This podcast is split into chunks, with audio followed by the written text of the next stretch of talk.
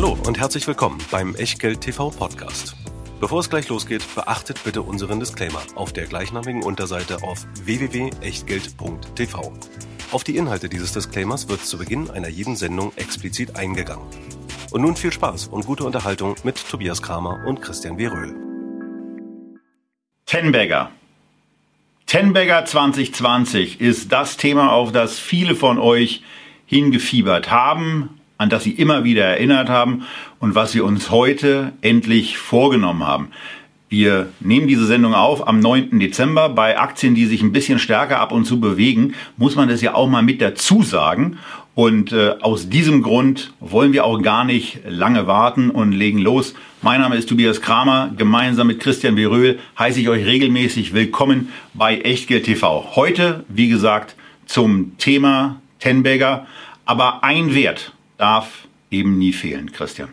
Ja, ist eigentlich auch schon ein Tenbagger, so populär wie er geworden ist, nämlich unser Disclaimer. Hallo und auch heute natürlich der Hinweis von mir, alles, was wir hier machen, ist keine Anlageberatung, keine Rechtsberatung, keine Steuerberatung, keine Aufforderung zum Kauf und Verkauf von Wertpapieren, sondern wir tun Meinungen kund. Heute zu zehn Aktien, die unserer Meinung nach kräftig Potenzial haben. Was ihr draus macht oder eben nicht, das ist ganz allein euer Ding. Wir können dafür keinerlei Haftung übernehmen. Genauso wenig wie wir eine Gewähr für Richtigkeit, Vollständigkeit und Aktualität der Unterlagen übernehmen können, die ihr auch zu dieser Sendung natürlich in der Echtgeld TV Lounge findet. www.echtgeld.tv für alle diejenigen, die immer noch nicht dort registriert sind. Es ist kostenlos und ihr bekommt eben nicht nur Zugang zu den Unterlagen, sondern natürlich auch den Newsletter, sodass ihr immer informiert seid, was wir so machen, insbesondere wann wir live gehen. Und ebenfalls mit dabei natürlich unser Sponsor. Die Sendung wird euch präsentiert mit freundlicher Unterstützung vom Scalable Broker, wo ihr die Möglichkeit habt, entweder für einen Euro pro Order zu handeln oder gleich, so wie wir im Echtgeld TV Depot, die Trading und Investment und Brokerage Flatrate für 2,99 Euro zu buchen und dann 4000 Einzelaktien, 1300 ETFs zu handeln und natürlich Sparpläne zu machen. Und wenn ihr wissen wollt, wie es geht, wie einfach das ist, dann einfach den Link unter diesem Video klicken. So, und dazu gehört auch, wenn ihr dann auf dem Link seid, könnt ihr auf so einer Seite dann anmelden, dort eure Mailadresse eingeben, dann kommt was zurück und dann startet ihr einfach den Legitimationsprozess und entscheidet euch einfach für das Kontomodell, was euch im ersten Moment sinnvoller erscheint oder könnt natürlich auch im weiteren Verlauf dann immer mal switchen. Nicht switchen, wenn ihr den Prime Broker für ein Jahr abgeschlossen habt, dann ist das Geld erstmal weg und dann habt ihr 365 Tage Zeit, entsprechend viele Orders zu platzieren, dass sich das auch für, auch für euch lohnt. Darüber hinaus gibt es natürlich die Möglichkeit, dass ihr euch euer Depot von einem x-beliebigen Broker zu Scalable übertragen lasst. Wir sind da auch gerade bei. Und das ist etwas komplizierter. Der Christian hat ja schon regelmäßig davor gewarnt, dass das irgendwie ab und zu ein bisschen, bisschen ähm, ja, spannungsgeladener sein könnte. Er macht da gerade seine eigenen Erlebnisse. Also denkt dran, wenn ihr den Antrag zum Depotübertrag ausfüllt, nicht so viel rumzustreichen. Da kann dann der Eindruck entstehen, dass, die über, dass der Überweisungsbetrag auch ausgestrichen ist. Irgendwann klappt es dann mit dem Depotübertrag, irgendwann sind die Wertpapiere da, sollte man meinen. Denn äh, wir haben das ja schon vor ein paar Wochen gemacht. Wir haben am 4.11. damit angefangen. Heute, dem Tag, an dem wir die Sendung aufnehmen, ist wie gesagt der 9.12. Und heute habe ich mir mal erlaubt, eine kleine E-Mail an die direkt zu schicken mit der Nachfrage, Erinnerung, was denn nun eigentlich los sei, denn so, so richtig was Verwertbares habe ich, seitdem ich letzte Woche eine Mail hingeschickt habe, bis heute 16.30 Uhr nicht bekommen. Aber die Kollegen haben sehr, sehr schnell geantwortet und haben mir auf dem Wege mitgeteilt, dass sie hingegen schon am 1.12. in Richtung des Dienstleisters von Scalable eine Mail geschrieben haben, wo sie die Frage gestellt haben, mit auf welchem Lieferweg denn die Anteile, die ich im Thema des Monatsdepot habe, von der Comdirect zu Scalable übertragen werden sollen. Und ähm, da hat Bader doch tatsächlich nicht darauf geantwortet. Also, Freunde der Sonne und Freunde in München, macht das mal, denn wenn München nicht reagiert, kann Quickborn auch nicht losschicken. Und ähm, dann haben wir dieses Thema hier noch eine Weile am Hacken und das wollen wir ja nicht. Wir wollen eigentlich, dass es durch ist und ähm, sobald diese Thematik Lieferweg dann übergeben ist, ist es auch durch, sagt zumindest die kommen direkt in der heutigen Mail. Christian, Lieferweg bei einer Wertpapierübertragung, was denn das? Naja, es gibt ja unterschiedliche Zahlstellen, Verbriefungsmethoden und Hinterlegungsstellen und dazwischen muss das ja irgendwie ausgeglichen werden. Und da gibt es einfach unterschiedliche Verfahren, wie man das tut, unterschiedliche Wege und da müssen sich Banken im Grunde drüber unterhalten. Vereinfacht äh, gesagt ist es so, dass deine Aktie aus einem Schubfach in ein anderes Schubfach wechseln muss. Auf dem einen Schubfach steht nämlich Komm direkt drauf, auf dem anderen Schubfach steht Bader drauf und im Ordner Bader muss das dann noch richtig reinsortiert werden in den Unterordner Scalable und da dann halt in dein Depot. Naja, und äh, das Ganze mit mehreren äh, Dutzend Wertpapieren und du kannst dir das so vorstellen, zwischen diesen Schubladen gibt es halt unterschiedliche Kuriere sozusagen, unterschiedliche Wege, die die Kuriere auch laufen können. Ja, und ich weiß nicht, ob das bis zum Jahresultimo etwas wird. Nach meiner Erfahrung ist alles das, was bis zum 15. Dezember nicht wirklich auf die Schiene gebracht ist und komplett durch ist, äh, eigentlich erst im neuen Jahr. Weil die Banken müssen ja dann auch irgendwann die Jahresdepotauszüge äh, ausstellen und äh, da kann man nicht bis zum Ultimo hin und her switchen. Also so ganz klar, warum das dann bei dem einen Depot klappt und bei dem anderen Depot nicht klappt, ist mir ehrlich gesagt immer noch. Na, das nicht. ist logisch, ähm, weil es wirklich bei einem Depotübertrag ziemlich viel Händisches unter Umständen zu tun gibt. Es gibt immer irgendwo etwas, was hakt, immer irgendwo ein Lagerstellenwechsel. Es ist ja nicht nur eine oder zwei Positionen, es sind auch nicht nur alles deutsche Aktien. Äh, da ist immer irgendetwas, man, dann sind es vielleicht Namensaktien dabei, da ist ein Registerübertrag. Irgendwo hängt immer was. So. Das ist ja einer der Gründe, weshalb ich immer sage, höchste Zeit, dass dieses Wertpapierverwaltungswesen, ne, was sich so bürokratisch anhört, wie es ist, endlich disruptiert wird durch moderne Technologie. Ja, das ist ein ähm, System, das ist nach wie vor so technologisch auf dem Stand irgendwie der 70er Jahre. Gibt es denn bei deinem Depotübertrag, du hast ja, glaube ich, zwischen anderen Adressen auch noch einen am Laufen, äh, gibt es da eine Neuheit? Ich glaube, da sind ein paar Pinterest-Aktien unterwegs. Ja, ja, ja, da sind äh, Pinterest-Aktien von einer Bank zur anderen unterwegs. Äh, dummerweise ist das inzwischen ein äh, ziemlicher Wert und diese Aktien sind äh, nicht gefunden worden äh, bislang, obwohl ich also eine Ausbuchungsmitteilung habe. Insofern mache ich da mir wurde da keine die Schublade also ausgekippt. Ja, irgendwie sowas. Also ich oder, oder die Akte ist weggekommen, Kaffee drauf. Das ist ein bisschen nervig und äh, es ist wirklich so, dass ich also von beiden beteiligten Banken noch nichts gehört habe. Bei einer habe ich heute schon mal zumindest jemanden erreicht und man hat mir gesagt, das ist noch in Bearbeitung. Aber auch da, wie gesagt, mehrfach erwähnt, Depotübertrag ist eines der letzten Abenteuer in der zivilisierten Welt. Und das bestätigt sich wieder mal und es dauert einfach länger. Ein Abenteuer für viele Anleger ist es auch, Aktien zu finden, die das Potenzial haben, sich zu verzehnfachen. Wir haben das im Jahr 2019 schon einmal thematisiert. Wir haben eine Art Grundlagensendung gemacht, wo wir erklärt haben, was eigentlich Ten Bagger in der Vergangenheit äh, von anderen Aktien unterschieden hat. Da gab es ein paar Sachen, die wir heute auch noch mal hören werden im weiteren Verlauf der Sendung. Und wir haben danach auf Basis dieser Kriterien mal eine Selektion gemacht und einige Aktien ausgewählt, die wir euch in der ersten Tenberger Sendung diesen Jahres auch schon äh, vor, nochmal vorgestellt, abgedatet haben und äh, euch darüber informiert haben, wie sich denn diese Wertpapiere so entwickelt haben. Schaut dazu gerne nochmal in der Historie nach. Aber wir wollen natürlich auch in diesem Jahr versuchen, wieder interessante Werte rauszufinden. Das ist nicht so schwierig. Die sich zielgerichtet in den nächsten zehn Jahren verzehnfachen, das ist dann schon ein bisschen schwieriger.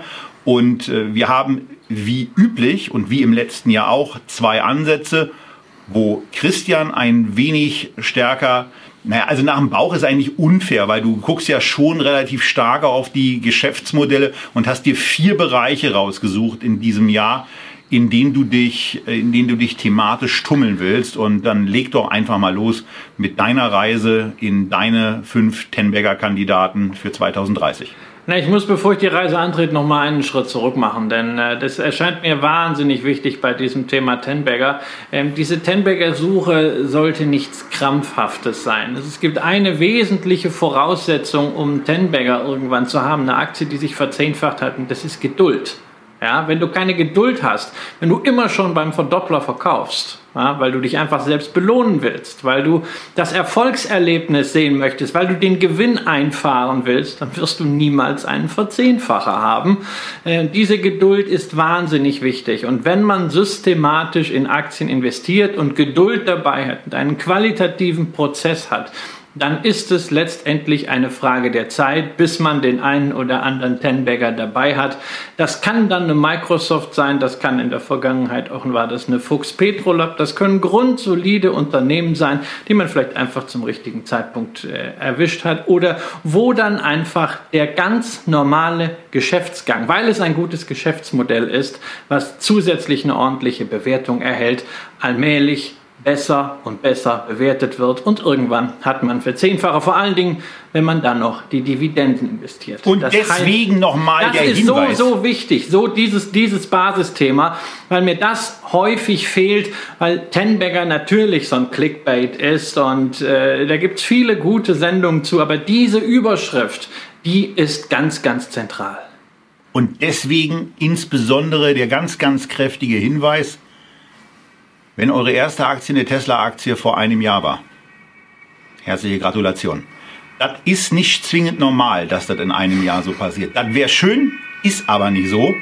Und es schadet auch nicht, bei bestimmten Aktien irgendwann mal zu sagen, vielleicht nimmt man mal einen Teil oder auch einen Großteil von Gewinn mit und guckt sich andere Werte an. Wir haben heute 13 Aktien, die wir insgesamt nennen werden. Und äh, 10, 11 davon, mit denen werden wir uns noch mal ein bisschen ausführlicher beschäftigen. Und Christian, Genau. Jetzt aber also los. Für mich, für mich ist das Ganze ja letztendlich nichts anderes als die Geschichte meines Venture Depots. Ich mache also genau das Gegenteil von dem, was ich in meinem Kerndepot mache. In meinem Kerndepot schaue ich sehr stark auf Kennzahlen, am liebsten auf Dividenden, auf Cashflows, auf lange Zeit rein, auf etablierte Geschäftsmodelle. Ähm, dazu habe ich dieses Venture Depot, wo ich einfach in das investiere, was ich irgendwie cool finde, wo ich irgendwie einen Zugang habe und das dann nach vier Prinzipien, da kann man eigentlich zwischen vier unterschiedlichen Motivationen entscheiden. Und die erste Motivation, das sind Unternehmen, die schon groß sind, aber die noch größer werden können. Wir haben im letzten Jahr aus dieser Motivation heraus über eine Amazon gesprochen. Tobias, sie war in dein Kennzahlenmodell hineingerutscht. Bei mir ist es natürlich auch eine Motivation, dass ein solches Unternehmen immer wieder auf seiner Plattform, auch durch die Netzwerkeffekte, neue Bereiche erschließen kann und immer wertvoller werden kann. Und ich würde doch nicht ausschließen wollen, dass eine Amazon nicht in zehn Jahren zehnmal mehr wert ist als heute, zumindest die Teile davon. Das gleiche gilt für eine Alphabet oder für eine Aktie, die ich an dieser Stelle konkret nominieren werde als einen meiner Tenberger Kandidaten, nämlich die Salesforce Aktie. CRM ist das Börsenkürzel und Customer Relationship Management Software ist das, was das Unternehmen macht. Das alles cloudbasiert, modernste Technologien und dazu ein riesiger Hunger auf junge Unternehmen, die irgendwie komplementär sind. Gerade die größte Übernahme der bisherigen Firmengeschichte. Man übernimmt den Messenger-Dienst Slack, der ja auch börsennotiert ist, noch, zeigt also damit, man will in diesem Softwarebereich weiter ganz klar den Fokus auf B2B-Lösungen haben. Das Unternehmen ist 230 Milliarden wert, ist also schon eine Riesenhausnummer. Aber wir reden über weltweiten Einsatz von cloudbasierter B2B-Software mit der Perspektive, natürlich künstliche Intelligenz noch stärker einzubinden. Ein Unternehmen, das ein Wachstumstempo beim Umsatz hat, derzeit von 20 Prozent PA in den letzten fünf Jahren, das jetzt auch richtig anfängt, Geld zu verdienen, das natürlich hoch bewertet ist, aber B2B Software wird für jedes Unternehmen immer mehr ein entscheidender Faktor, egal in welcher Branche sein, dass diese Software funktioniert. Salesforce ist der Platzhirsch, deshalb warum sollten Sie nicht noch größer werden. Sie tun operativ alles dafür und die Börse belohnt solches Wachstum. Und das Schöne bei dem Unternehmen ist ja, dass es wirklich etwas ist, was weiter von dem, von dem ganzen Weg in, in, die, in die digitale Welt äh, komplett profitieren wird.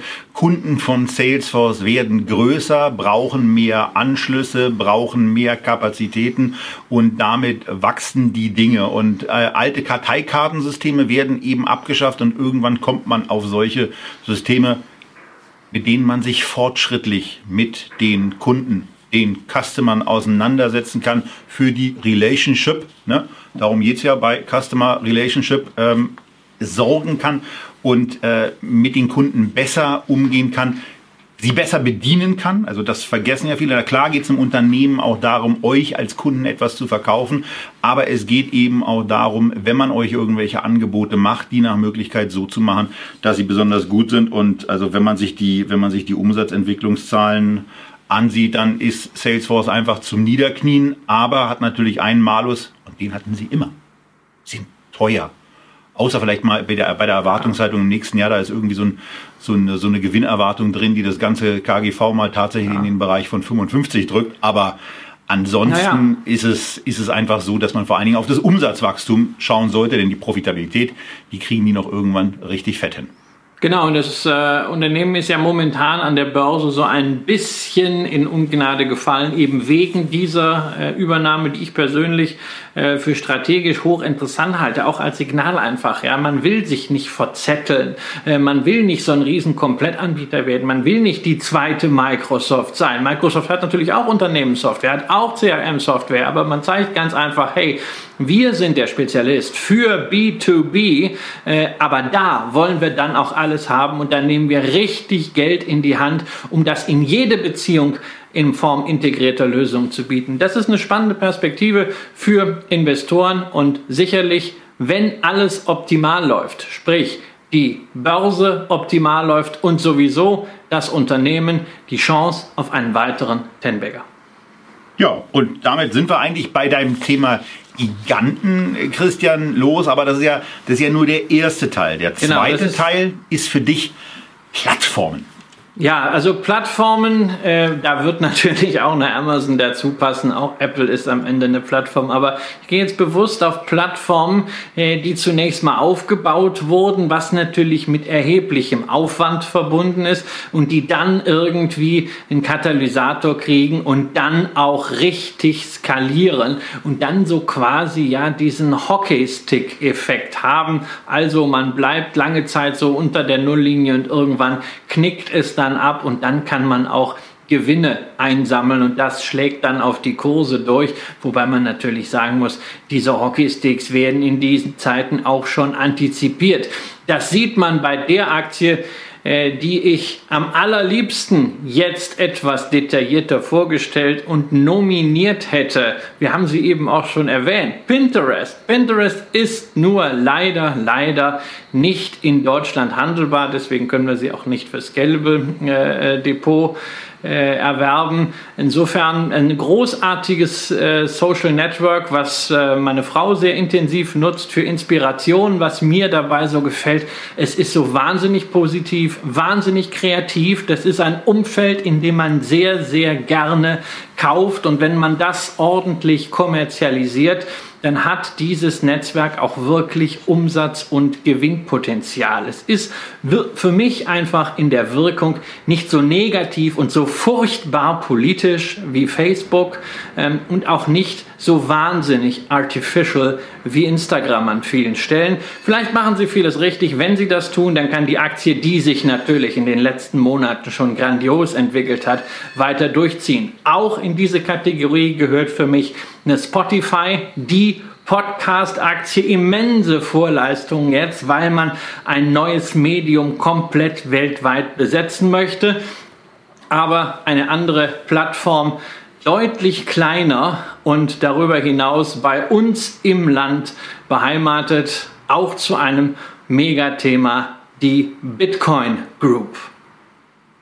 Bitcoin. Da sind wir jetzt wieder bei dieser, bei dieser, bei dieser Digitalwährung, bei der Cryptocurrency, die mörderisch abgeht, aber die mitunter eben auch ähm, naja, eine gewisse Skepsis äh, heraufbeschwört. Äh, Im Übrigen auch von mir. Von daher, ich will da gar nicht so viel sagen. Weil eine Sache ist ja, also wenn Bitcoin funktioniert, dann scheint in der Tat nach allem, was ich auch so höre als Bitcoin-Skeptiker, sehr, sehr gut positioniert zu sein, weil sie Anlegern, weil sie Investoren einen sehr, sehr guten Zugang bereitzustellen scheint, um Bitcoin eben auch äh, in Bitcoin auch zu investieren. Oder wenn ich deine Falten so genau. sehe, sage ich da was Falsches.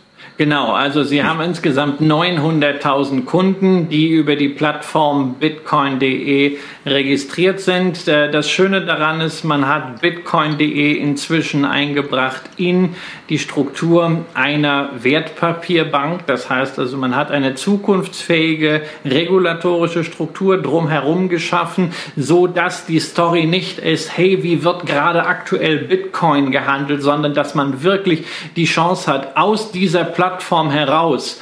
Weitere Angebote, Services, Plattformen rund um Kryptowährungen zu entwickeln. Ob Bitcoin wirklich der Goldstandard wird für digitale Wertaufbewahrung, ob Bitcoin oder andere bislang auf bitcoin.de handelbare Kryptowährungen wirklich Zahlungsmittel werden, Wer weiß das schon? Wir reden hier über die nächsten zehn Jahre und ich gehe davon aus, dass Krypto eines der großen Themen sein wird und die Bitcoin Group ist ein Unternehmen, das den richtigen Rahmen, eine gute Ausgangskundenbasis und ein sehr, sehr, sehr kreatives Management hat, um in diesem Rahmen etwas an Geschäftsmodellen aufsetzen zu können weiterhin. Dazu darf man nicht vergessen, Marktkapitalisierung ist natürlich recht gering von rund 240 Millionen Euro Stand heute, aber zu etwa einem Viertel, auch wieder Stand heute, gedeckt durch Kryptowährungen.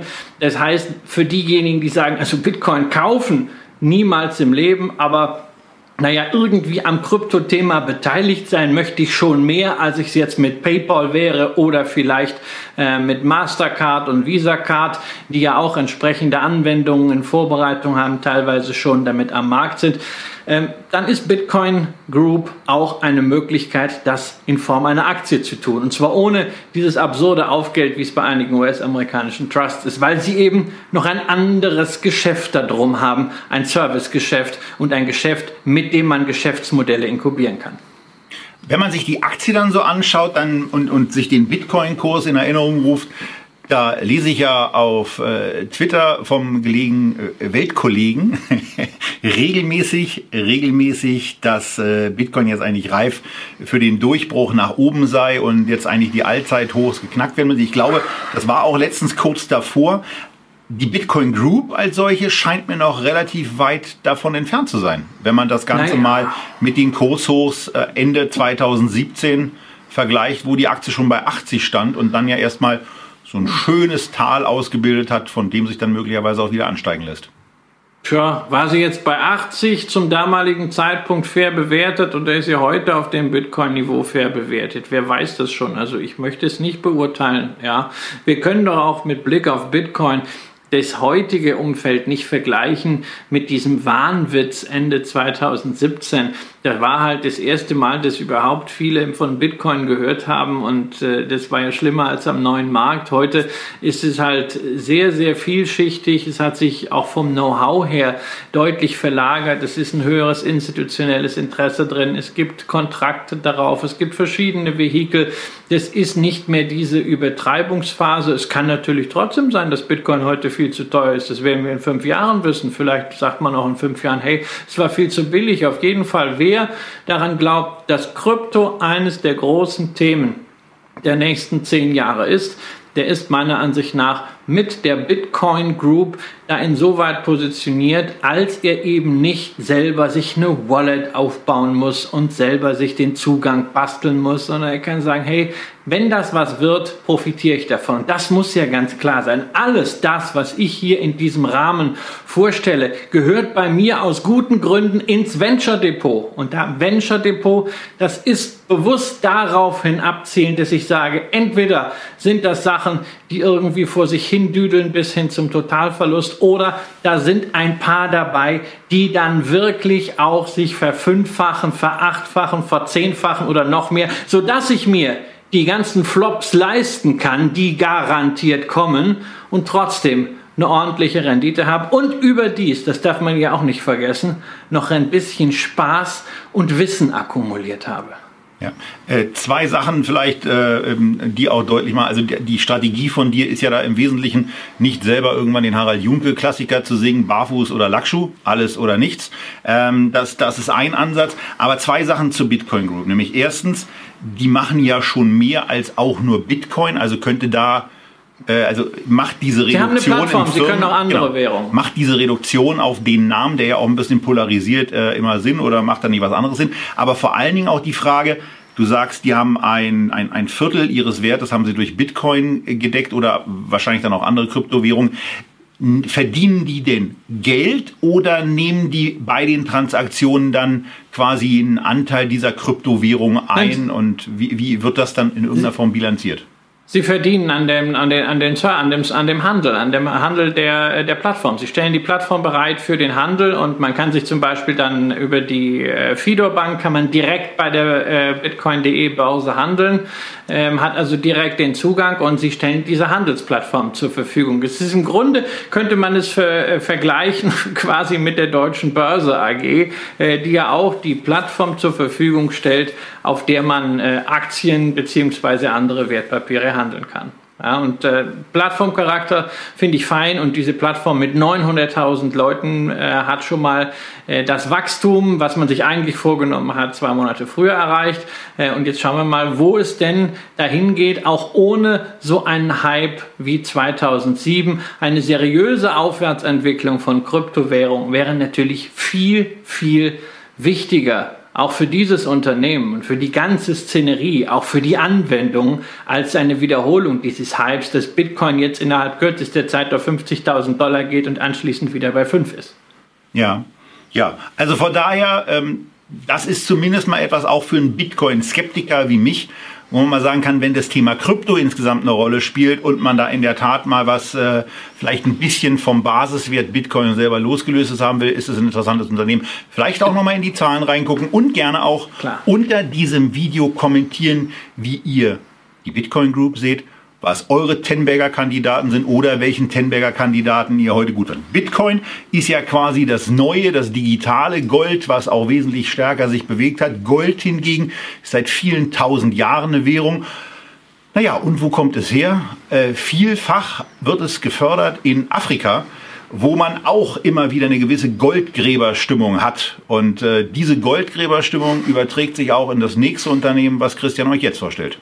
Ja, also das ist die zweite Plattform und auch das sehr exotisch, gerade für mich sehr exotisch, denn es ist tatsächlich ein Unternehmen, was aus dem Reich der Rockets kam, also von Olli Samwer und seinen Brüdern und seiner Struktur aufgebaut wurde. Jumia Technologies, die Afrika-Beteiligung, die afrikanischen Marktplätze, die hat man in Jumia Technologies gebündelt und an die Börse gebracht in New York. Wahnsinn, was da seit 2019 passiert ist. Die Aktie hat gependelt zwischen 45 und unter 5. Es ging also erst rasant rauf, in kürzester Zeit dann rasant runter, über 90 Prozent des Wertes verloren und dann jetzt alleine innerhalb der letzten vier Monate hat die Aktie sich wieder mehr als verfünffacht. Also ähm, da ist richtig was los und natürlich äh, E-Commerce, Afrika, also ein Emerging Market, da kommt sehr, sehr viel zusammen. Ähm, Insbesondere dann auch, wenn man bedenkt, dass wir in einer Pandemie sind, wo man eigentlich davon ausgehen würde, dass E-Commerce überall laufen muss. In Afrika bei Jumia hat das nicht so funktioniert. Sie haben Umsatzrückgänge gehabt, weil sie die Pandemie genutzt haben, mal ihr gesamtes Sortiment etwas zu verschlanken, zu fokussieren auf das, was wirklich operative Marge brachte. Da haben sie Umsatzrückgänge in Kauf genommen, weil sie sagen, naja, in der Phase konnte man das riskieren, weil sie in Afrika eben First Mover sind. Das ist eine andere Region als hierzulande. Da merkt man schon, das ist richtig heiß heißt, denn wir reden eben nicht nur über Südafrika, wir reden auch über Nigeria, wir reden über Kenia, wir reden über Uganda. Und wenn unsere Zuschauer, die die letzte ETF-Sendung gesehen haben, Feedback sich da nochmal erinnern, in dem Afrika-Fonds, da steckten diese Länder überhaupt nicht drin. Nur Jumia ist eine Möglichkeit, genau dort zu investieren, dort zu investieren, wo man das Festnetz eigentlich übersprungen hat, wo aber die Handyabdeckung, die Smartphone-Abdeckung richtig gut ist und man gleich Mobile Commerce hat mit allem, was da dran hängt. Denn es ist eben nicht nur bei Jumia ein Marktplatz, es ist ja auch nötig, dass man die Waren hin und her gefahren kriegt. Die Infrastruktur ist auch nicht da gewesen, deswegen hat man auch Logistik aufgebaut und man muss das, was man im Internet bestellt, und hin und her fährt, auch bezahlen können. Deswegen haben sie auch Payment mit drin, Jumia Pay. Und wen das Ganze jetzt erinnert an einen der Highflyer aus New York mit Fokus Lateinamerika, Mercado Libre, der liegt natürlich richtig. Und mein Kalkül dahinter, dieselbe Kiste nochmal, nur eben nicht in Lateinamerika, sondern in Afrika.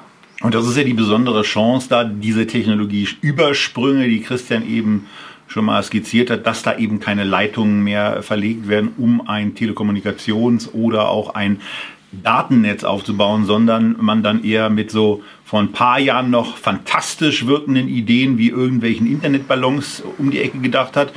Der Elon Musk verfeinert es ja im Moment gerade ein bisschen, schießt die dann gleich mal in die Weltraumumlaufbahn äh, um die Erde herum mit seinem Starlink. Aber äh, das ist eben grundsätzlich eine Geschichte, wenn man auf Afrika mal setzen will, Christian, dann hätte ich mir gewünscht, dass du die Aktie ja. doch mal zwischen Februar und Juli vorgestellt das, hättest, wo ja, sie zwischen wo sie unter 5 Euro notiert hat. Ja. Warum ist sie dir denn da nicht über den Weg gelaufen? Naja, ist, also ist wirklich eine berechtigte Frage, weil ich bin natürlich äh, jemand, der Rocket sehr, sehr aktiv verfolgt hat. Ich habe den Börsengang verfolgt, habe mir die Aktie immer wieder angeschaut, äh, aber habe sie dann wirklich äh, zur Corona-Zeit kurz danach dann aus den Augen verloren, muss ich wirklich sagen. Ist auch die einzige übrigens von den Aktien, die ich heute vorstelle, die ich nicht schon am 23. Äh, September im entsprechenden Weltartikel von äh, Daniel Eckert und Holger Chapitz vorgestellt habe. Also Bitcoin Group war damals drin, 140 Prozent plus und die nächste Aktie, äh, die wir gleich haben, die habe ich dort auch schon vorgestellt. Die hat seitdem immerhin 50 Prozent gemacht, nämlich äh, die Carbias. Ja, und äh, das, das, ist, das ist ja der, der nächste Kandidat und da bist du, da bist du dann eben in der äh, Region, wo es um Durchbrüche geht. Und den Durchbruch hat die Unternehmung auf jeden Fall bei einer Sache schon geschafft äh, und das ist der Aktienkurs.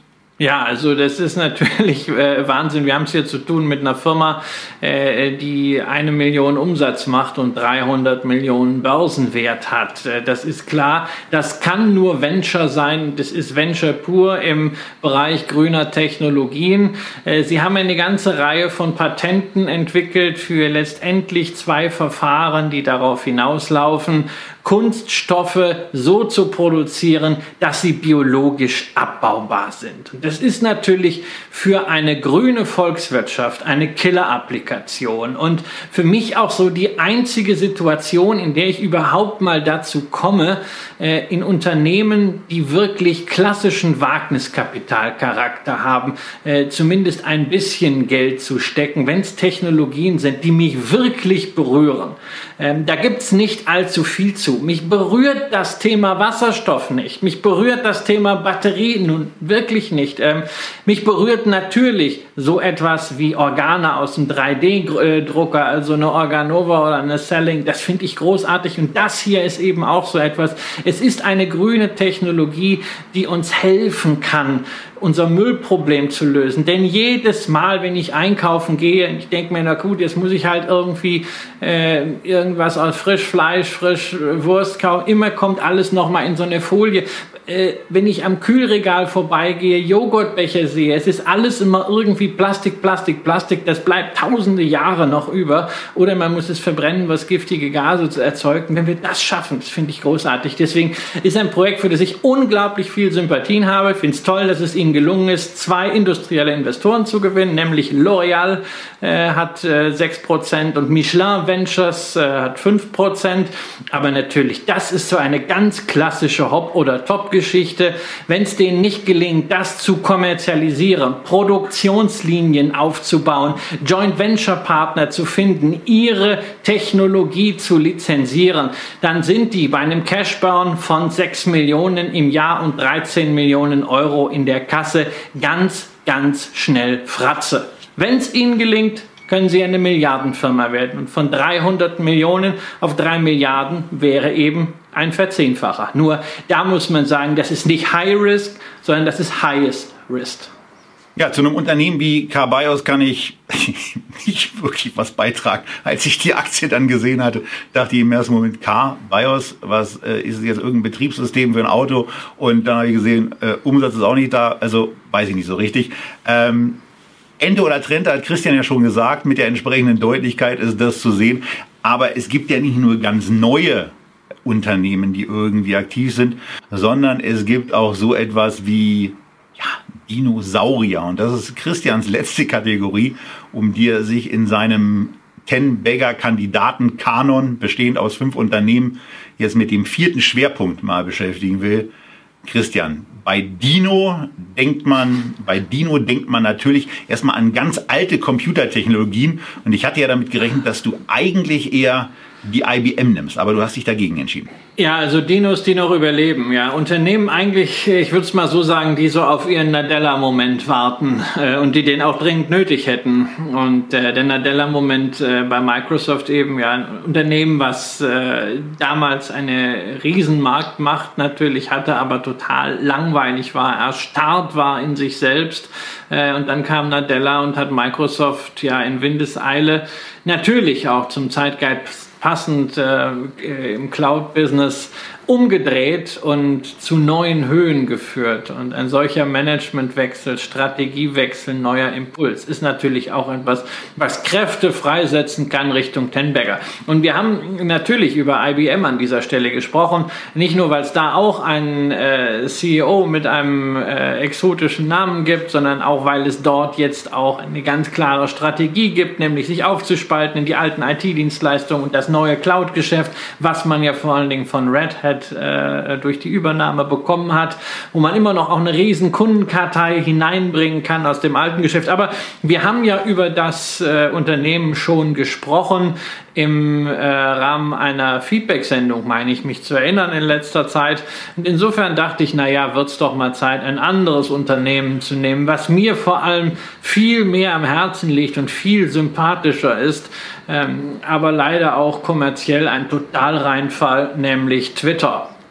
Zu sehen, dass da ein Social Network seit sieben Jahren an der Börse ist, das durch den US-Präsidenten zuletzt wirklich stilbildend geworden ist, was ein Meinungs- und Machermedium geworden ist, ein Medium, das Weltpolitik macht und auf das die Welt schaut, das 145 Millionen aktive Nutzer hat. Und trotzdem gelingt es nicht aus diesem Unternehmen nachhaltig eine Cash-Cow zu machen und aus der Aktie etwas zu machen, was mal signifikant über den IPO-Preis von vor sieben Jahren steigt. Das ist ein Desaster.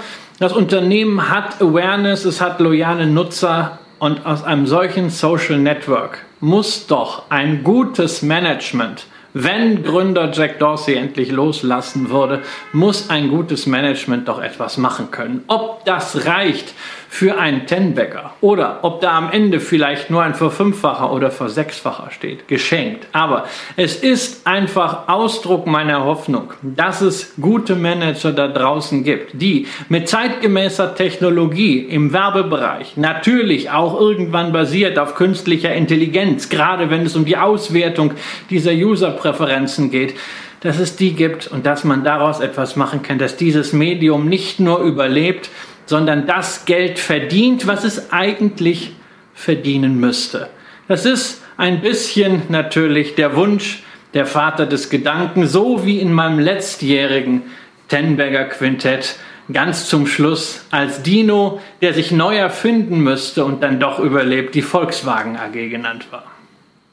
Ja, aber Twitter ist schon in der Tat spannend und insbesondere, wenn man, wenn man den, den Aktienkurse hier eben anschaut und sieht, dass die, dass die Punkte aus Ende 2014, Anfang 2015 nicht überschritten sind und dass man jetzt eben so in dem Bereich von Mitte 2018, Mitte 2019 ist, da merkt man dann eben schon, was in dem Bereich alles nicht richtig gemacht wurde, aber wo eben auch das Potenzial liegt. Und ähm, das ist, ich bin ja durch, durch Christian so ein bisschen in diese Twitter-Welt reingeholt worden, weil er sich sehr, sehr begeistert über die Diskussionskultur, naja, die mitunter auch ein bisschen eskaliert, ähm, äh, äußert. Aber man ist eben, man ist eben gezwungen, auf, auf den Punkt zu kommen. Man ist möglicherweise auch äh dadurch manchmal etwas äh, emotionalisierender unterwegs, weil man mit, mit 280 Zeiten möglicherweise auch ab und zu was verreißt.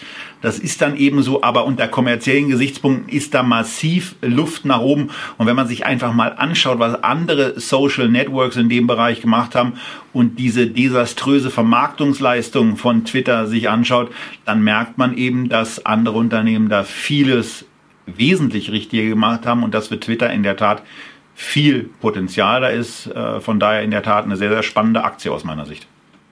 Ja, also es ist ne, natürlich eine Geschichte, wo man ganz offen sagen muss, äh, momentan gibt es auch keinen Ansatzpunkt für einen Katalysator, ne? also für einen Gamechanger. Bei IBM gibt es den Ansatzpunkt in dem Managementwechsel und in dem Spin-off. Bei VW letztes Jahr gab es in Form der Elektromobilitätsstrategie den Ansatzpunkt für den Gamechanger. Ähm, hier bei Twitter ist der nicht da, außer dass man von außen sagt, es müsste doch eigentlich irgendjemand kommen, der diesen Laden auf links dreht und irgendetwas daraus machen kann. Ob es funktioniert, weiß ich nicht. Es sind jedenfalls fünf ganz unterschiedliche Unternehmen.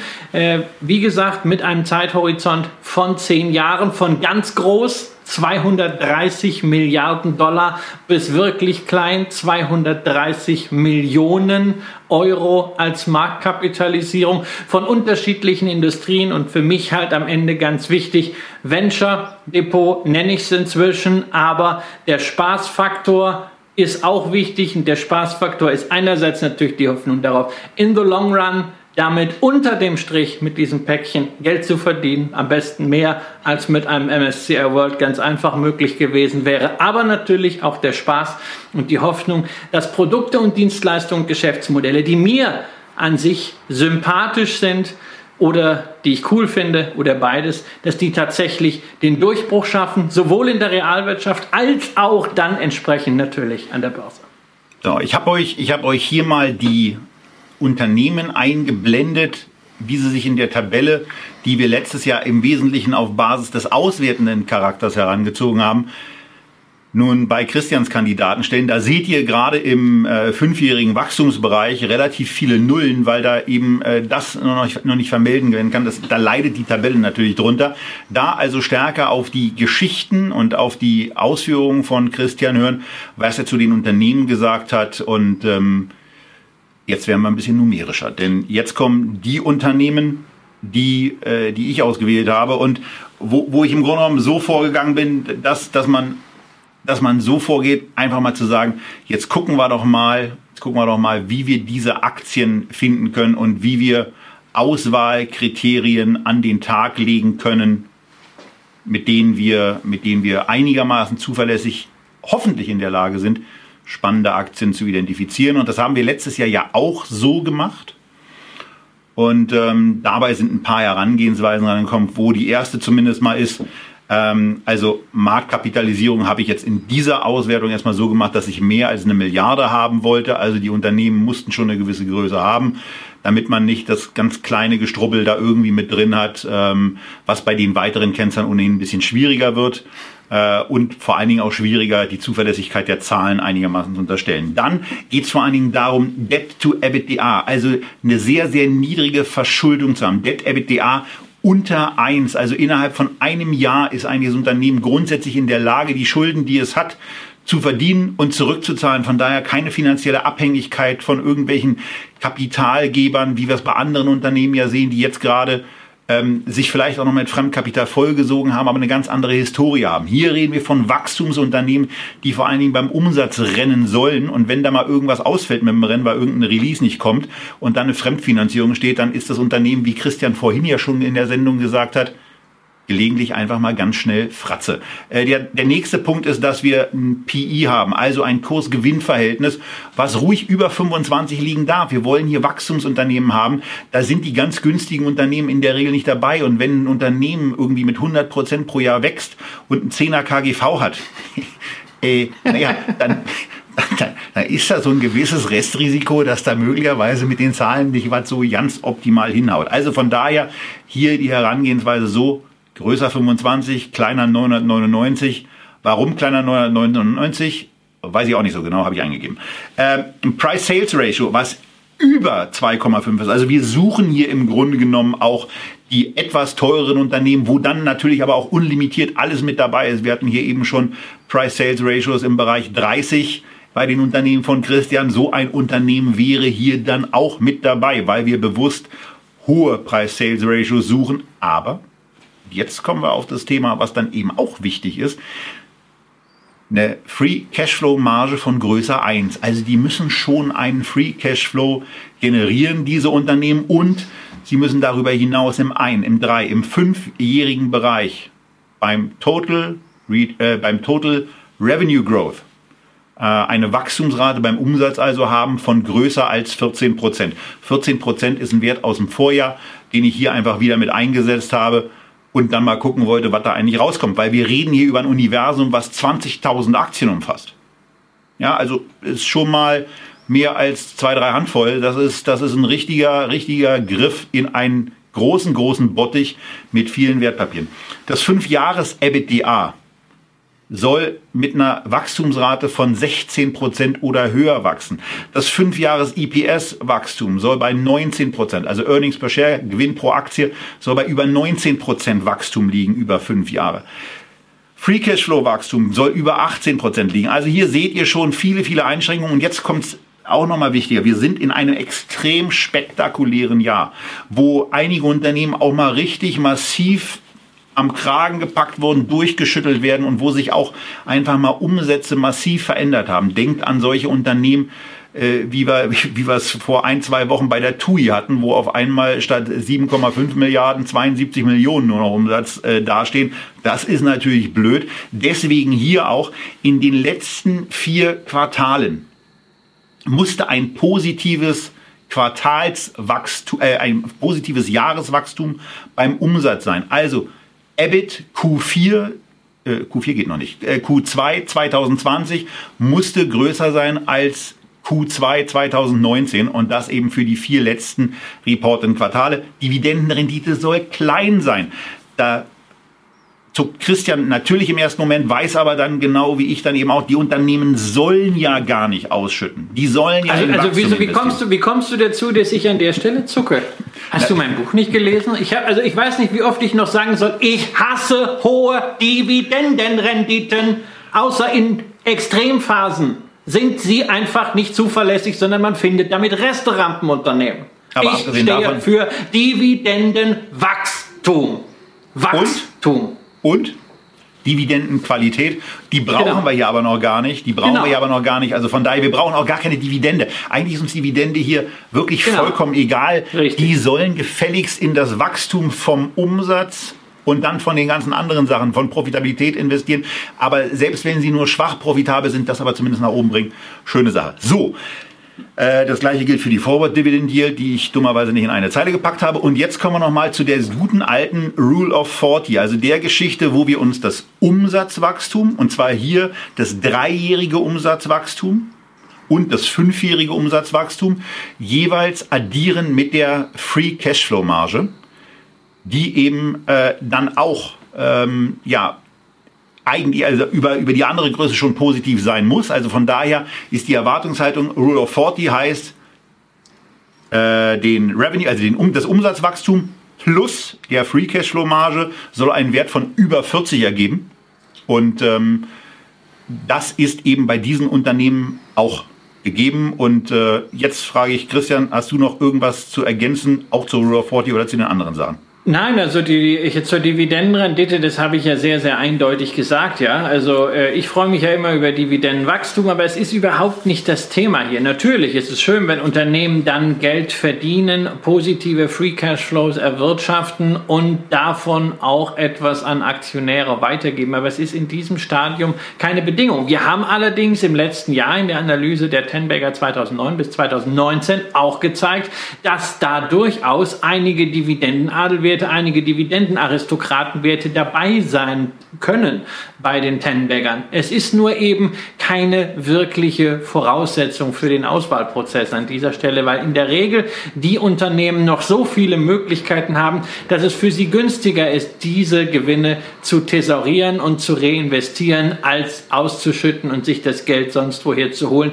Gerade auch mit Blick auf das Thema Schulden, finanzielle Flexibilität ist eine Grundvoraussetzung. Das hat man übrigens auch bei den fünf Unternehmen gesehen, die ich eben äh, vorgestellt hatte. Allesamt haben sehr, sehr saubere Bilanzen und netto kaum signifikant Schulden. Und das ist ein ganz, ganz wesentlicher Punkt, wenn man Unternehmen haben möchte, äh, die langfristiges Entwicklungspotenzial haben, dass Unternehmen auch in der Lage sind, zum Beispiel durch Akquisitionen oder durch antizyklische Investitionen Chancen im Markt wahrzunehmen und nicht dann, wenn es gerade eine Krise gibt, äh, erstmal damit beschäftigt sind, den eigenen Laden auf Kurs zu bringen, dafür zu sorgen, dass sie ihre Kredite bedienen können. Also insofern eines der wichtigsten Kriterien in deiner langen Liste ist für mich halt wirklich zu sagen, Net Debt, EBITDA äh, kleiner als 1, beziehungsweise in ganz vielen Fällen ist das negativ. Und zwar nicht, weil das EBITDA negativ ist, sondern weil die Nettoschulden negativ sind, sprich das Unternehmen hat Netto Cash. Genau, und mit, mit Netto Cash ist eben die Situation genauso, dass man auch einfach mal sagen kann, wenn, wenn ein irgendwie geartetes, ein irgendwie gearteter Wachstumsimpuls mal zwei Monate später kommt, dann kann man sowas ganz, ganz entspannt aussitzen und äh, muss sich nicht künstlich nervös machen lassen. Ja, und das sind die Kriterien, die, die Kriterien Aber für meine Selektion. Und jetzt mal die Frage. uns nicht auf die Schulter, äh, auf die Folter. Ja, ja, wir wollen doch wissen, also du hast 20.000 Unternehmen angeguckt, sag unseren Zuschauern, zeig's denen, die, die es vor sich haben, wie viele Unternehmen bestehen den Tobias Kramer Tenbagger Test. Acht. Zwei Hände Acht. ohne Daumen. Das war's. Acht Unternehmen kommen da lediglich durch. Und das Interessante dabei ist, wenn wir die Erkenntnis aus dem letzten Jahr, die wir ja bei einer Amazon, wo wir bei einer Amazon auch schon darauf hingewiesen haben, äh, dass sie in die alten Kriterien reingepasst hätten, äh, hätte hier wieder uns in Erinnerung rufen, nämlich Unternehmen oberhalb von 50 Milliarden Marktkapitalisierung mal rauszulassen, weil da vieles vom Wachstum eben schon passiert ist naja, äh, dann wären zwei Unternehmen, die in diesen acht Unternehmen mit drin sind, gar nicht mit in der Liste gewesen, die ihr am Ende sehen werdet. Und da kann man schon vorwegnehmen, diese beiden Unternehmen sind Adobe und Facebook.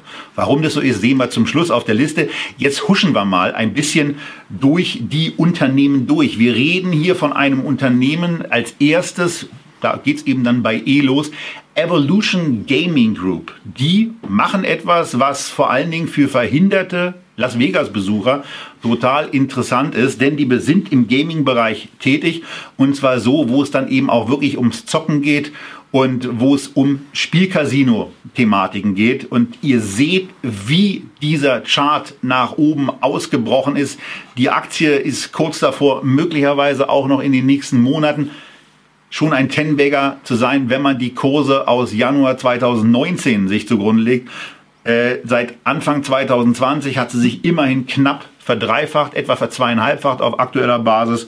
Und das Ganze geht relativ auch von den Wachstumserwartungen munter weiter. Wie groß dieser Markt ist, nehmt mir nicht übel, das habe ich nicht nachgeschaut. Aber dass bei den kleinen Milliarden Umsatzgrößenordnungen, die das Unternehmen im Moment macht, äh, hier, sind, hier ist von 500 Millionen Euro in diesem Jahr äh, erwartungsseitig die Rede äh, da ist jedem, der möglicherweise schon mal Bilder oder auch äh, einen Fuß in Las Vegas auf den Strip oder in Macau in irgendwie ein Casino gesetzt hat, ähm, klar, da geht wahrscheinlich noch ein bisschen was, wenn dieser Transfer stattfindet. Also von daher, das hier der erste Kandidat aus dem Bereich, der ja gerade auch in diesem Jahr Covid, Las Vegas ist nicht so richtig, Macau schon eher äh, nicht so richtig läuft und die eine Alternative suchen um dann eben auch zu zocken.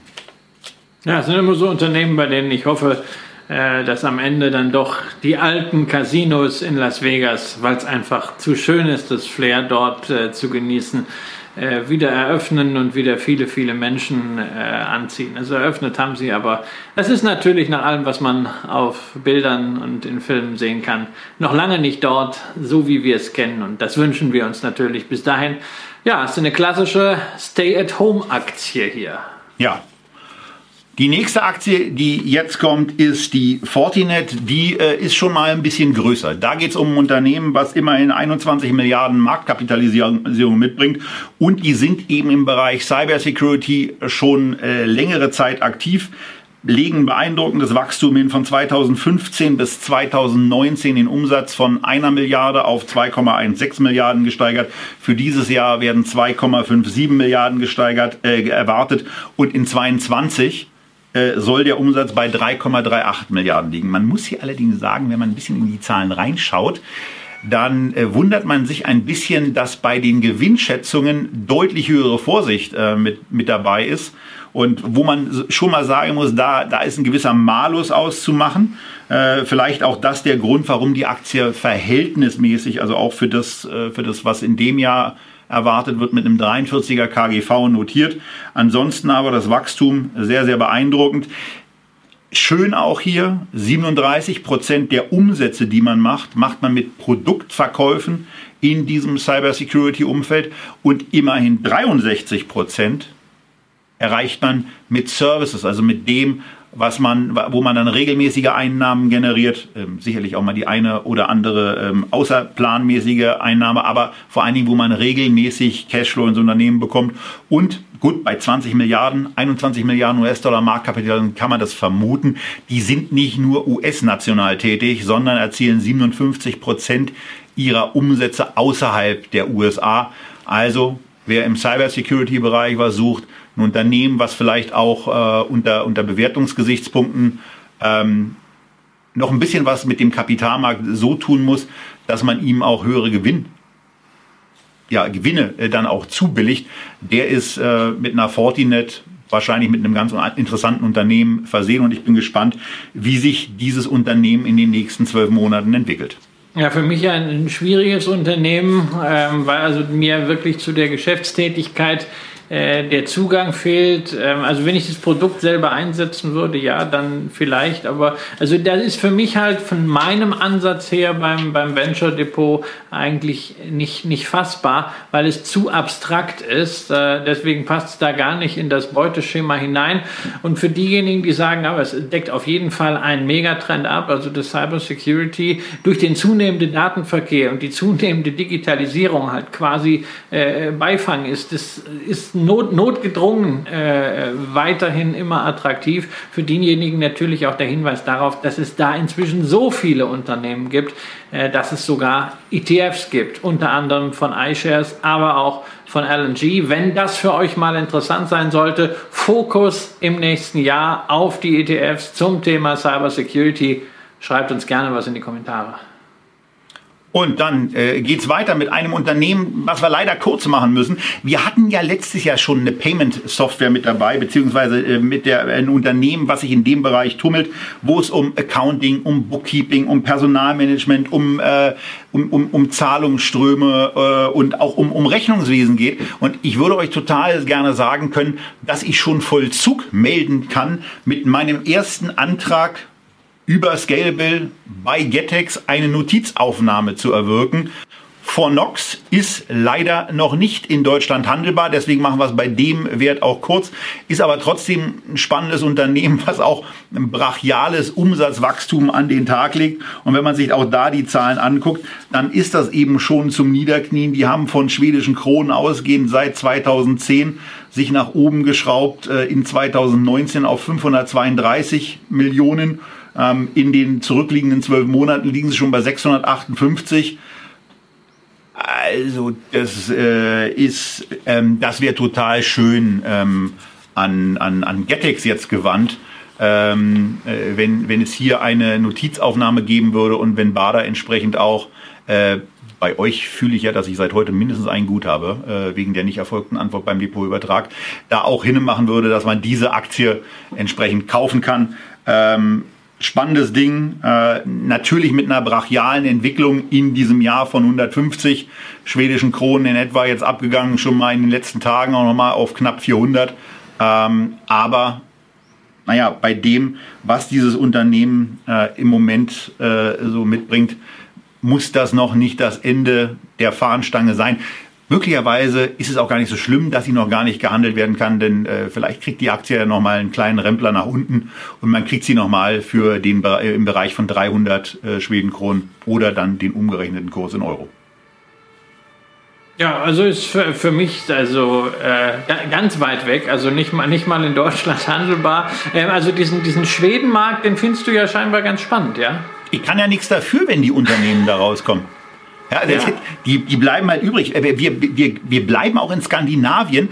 Wir kriegen nämlich den ersten Re-Entry jetzt und wir sind bei einer Aktie, die wir in dem Rückblick auf das Jahr 2019 schon mal hatten, auf die Genmap, denn die war ein Unternehmen, was letztes Jahr bereits in die Liste gekommen ist und was letztes Jahr bereits ein Tenberger Kandidat war. Und weil ich gerade in den, in den Live-Kommentaren auch gesehen habe, wie haben sich eure Tenberger aus dem letzten Jahr denn so geschlagen?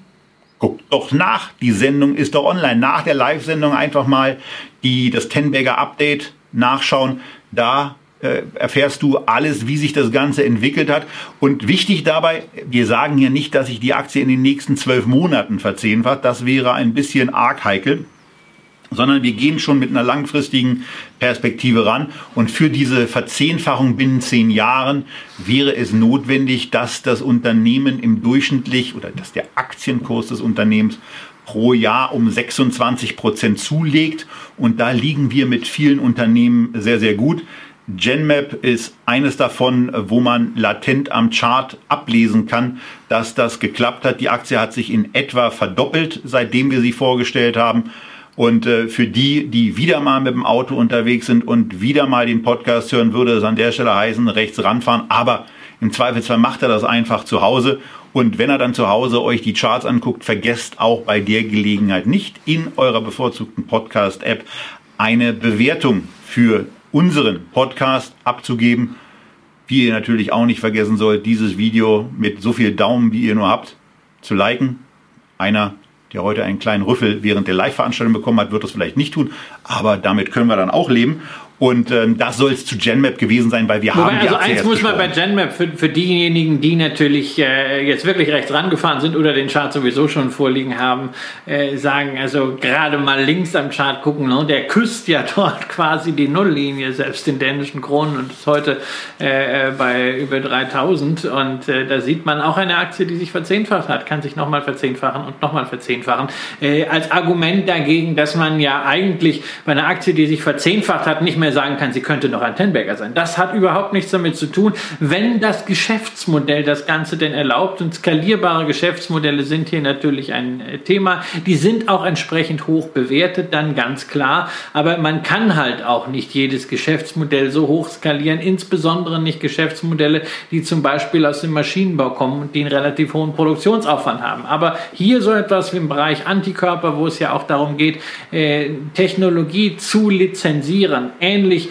wie bei Plattform- oder Cloud-Unternehmen, äh, ist das natürlich einfacher möglich als bei Unternehmen, die jedes Mal eine Maschine produzieren müssen, wo einfach dann Teile her müssen, wo Rohstoffe her müssen. Ja, und ähm, wer weiß, vielleicht sieht ja in acht Jahren der Chart von K-Bios oder K-Bios oder wie auch immer ähnlich aus wie der Ten-Bagger-Chart von GenMap, den wir heute haben, der aufs Jahr 2008 zurückgeht und wo man in der Tat eben auch sieht, dass solche Unternehmen dann vielleicht mal Dürrephasen haben. In diesen Dürrephasen hätten wir sie auch niemals gefunden, weil ähm, mit großer Wahrscheinlichkeit äh, ja, waren da entweder noch gar keine Umsätze oder wenn, dann waren sie so gering, äh, dass man dem Unternehmen nicht zwingend die Überlebensfähigkeit zugetraut hat. Macht auch nichts an der Stelle, denn GenMap hat ja offensichtlich geschafft, dass äh, dann irgendwie richtig hinzubekommen.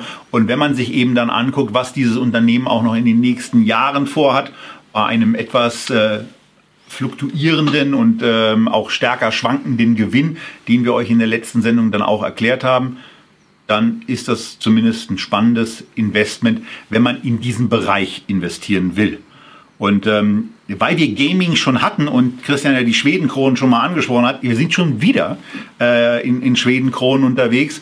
Jetzt wird vielleicht auch ein bisschen deutlich, warum Media und Games die Marktplatznotiz da oben gesucht hat. Denn wir sind schon wieder bei einem äh, Gaming-Unternehmen und zwar diesmal wirklich Gaming und zwar bei Strategiespielen. Paradox Interactive programmiert vor allen Dingen für Desktop-Anwendungen, äh, ja, Strategiespiele. Wir sind also im Gaming-Bereich, wir sind in einer, in einer Kategorie, in einer Branche, wo es äh, die, die massiv von dem äh, Stay at Home profitiert hat, woran man sich in Schweden mit ein bisschen Verzögerung erst anfängt zu halten.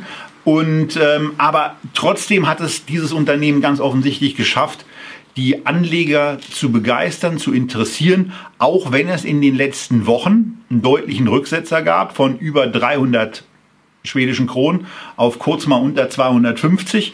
Ähm, da merkt man dann eben auch, was bei solchen Spielen immer mal wieder passieren kann, dass sowohl einzelne Quartale auch enttäuschen können oder dass irgendwelche Spiele dann vielleicht auch mal ähm, aus der Mode kommen und ähm, äh, vielleicht ist das ja dann genau der Punkt, wo Media und Games mal bei Paradox anruft und fragt, können wir da nicht ein, zwei Sachen rauskaufen? Du guckst schon wieder so faltig, Christian, nee, was los? Nein, äh, ich guck faltig. Das sagst ausgerechnet du hier. Du bist hier der Alterspräsident. Ja, also, äh, also, nicht, also nicht nur in unserem Team, sondern ich vermute in der ganzen Sendung. Nein, mein Schatz.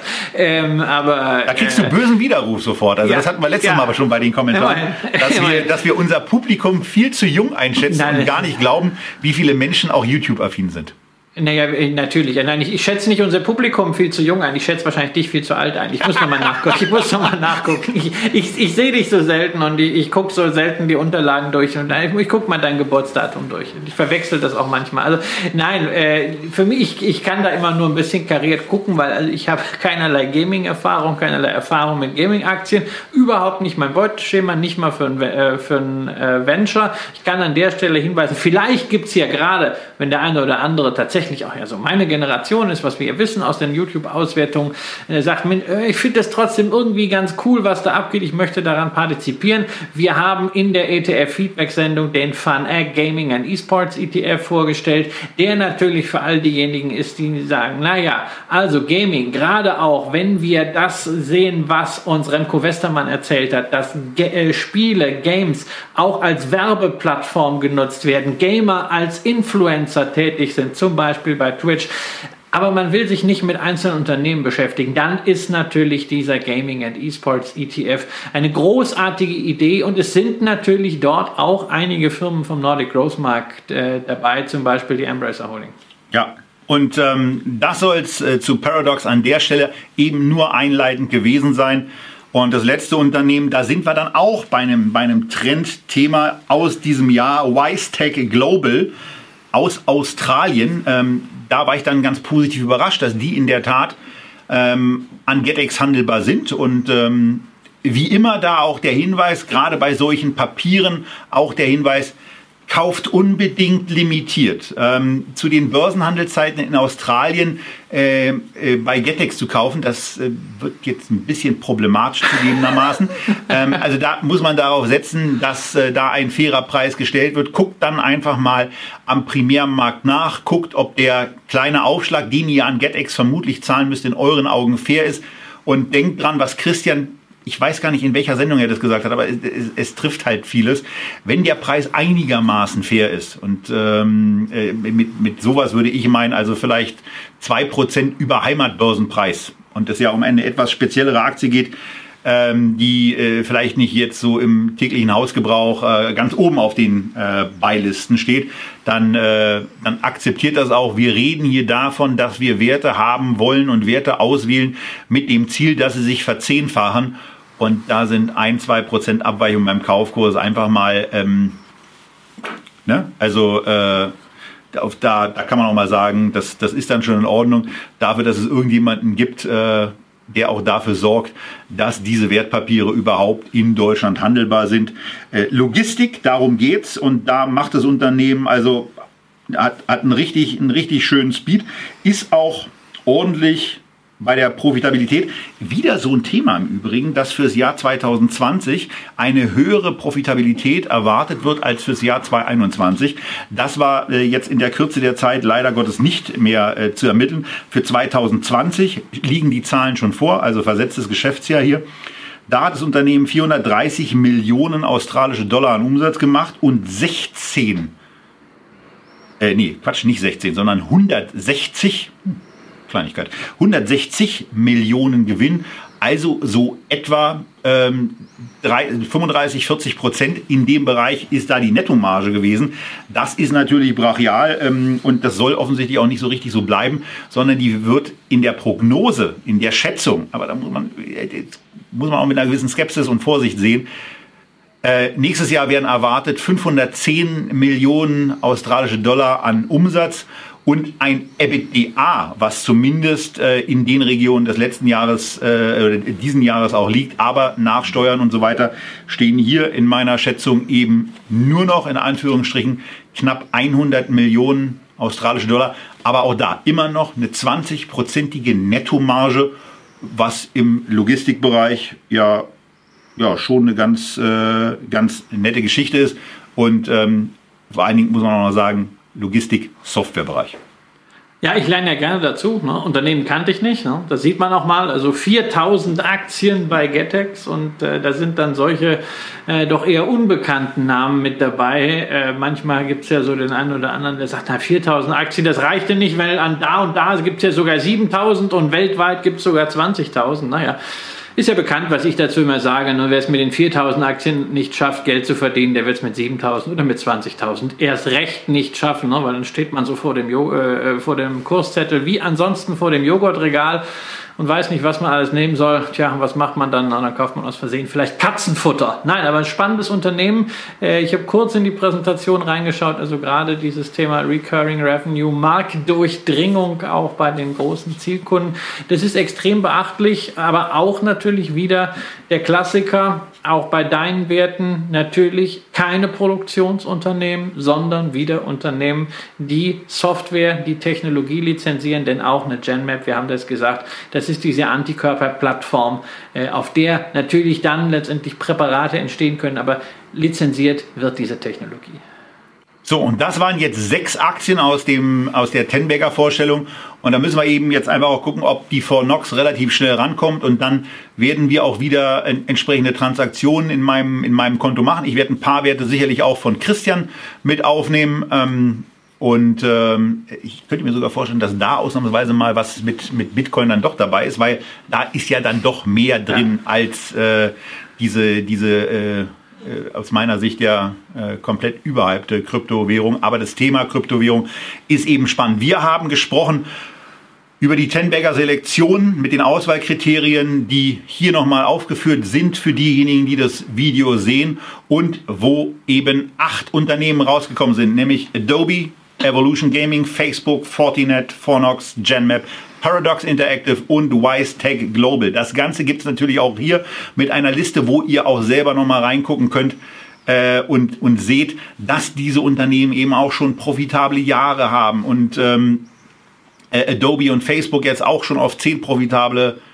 äh, Jahre zurückblicken können. Fortinet und Fornox eben auch. Evolution immerhin acht profitable Jahre in den letzten zehn gehabt. Ähm, also von daher, das, das ist eben schon ganz schön, was sie da mitbringen und die Dividende, naja, wie angekündigt, eben auf einem sehr, sehr niedrigen Niveau. Und lustigerweise auch die KGVs für das, was wir hier haben eigentlich, nur bei Fornox mit 127 knapp in einem, in, in einem Bereich, wo man, wo man schon mal kurz schlucken muss und äh, da auch nochmal prüfen kann, soll und auch muss, ähm, ob man das für angemessen hält ähm, und das zukünftige Wachstum einen solchen Preis rechtfertigt.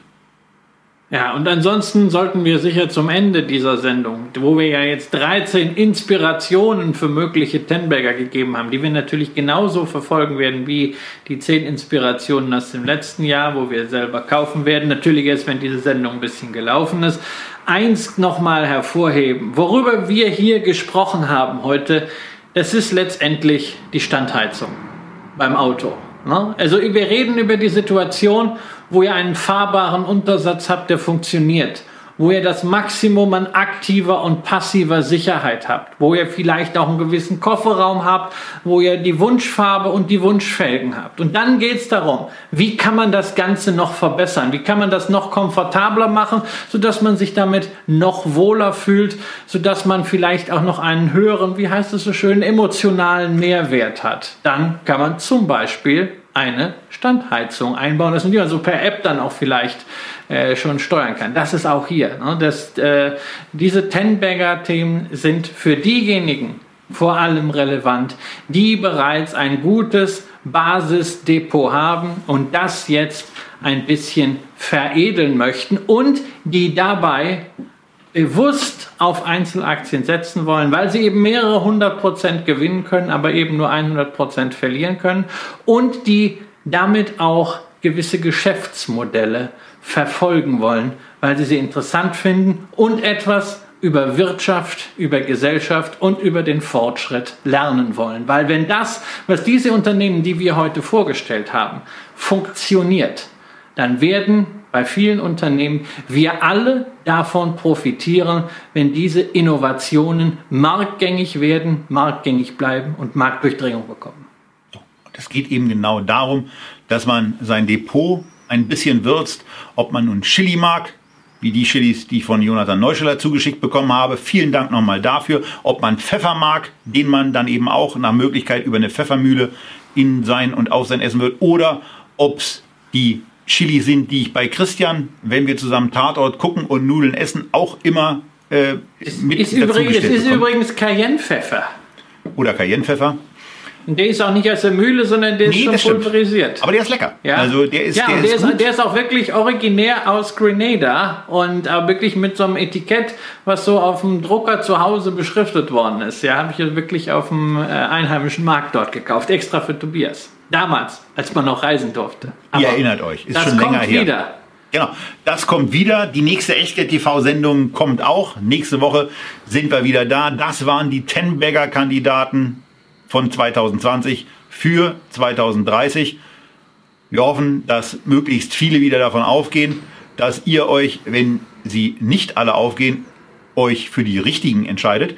Und ähm, wir sind gespannt, in den Kommentaren von euch zu lesen, welche, welches Unternehmen oder welche Unternehmen generell ihr hier am interessantesten findet, welche Unternehmen vielleicht auch einfach gefehlt haben. Und äh, diese Unternehmen sind ja dann vielleicht was für die nächste Feedback-Sendung, die es im nächsten Jahr geben wird. Vorher sind wir aber auf jeden Fall noch dreimal für euch da. Zweimal live. Einmal machen wir eine etwas längere Sendung, die wird dann einen Tag vor Weihnachten auch aus, zu Ende ausgestrahlt. Und das war's für heute.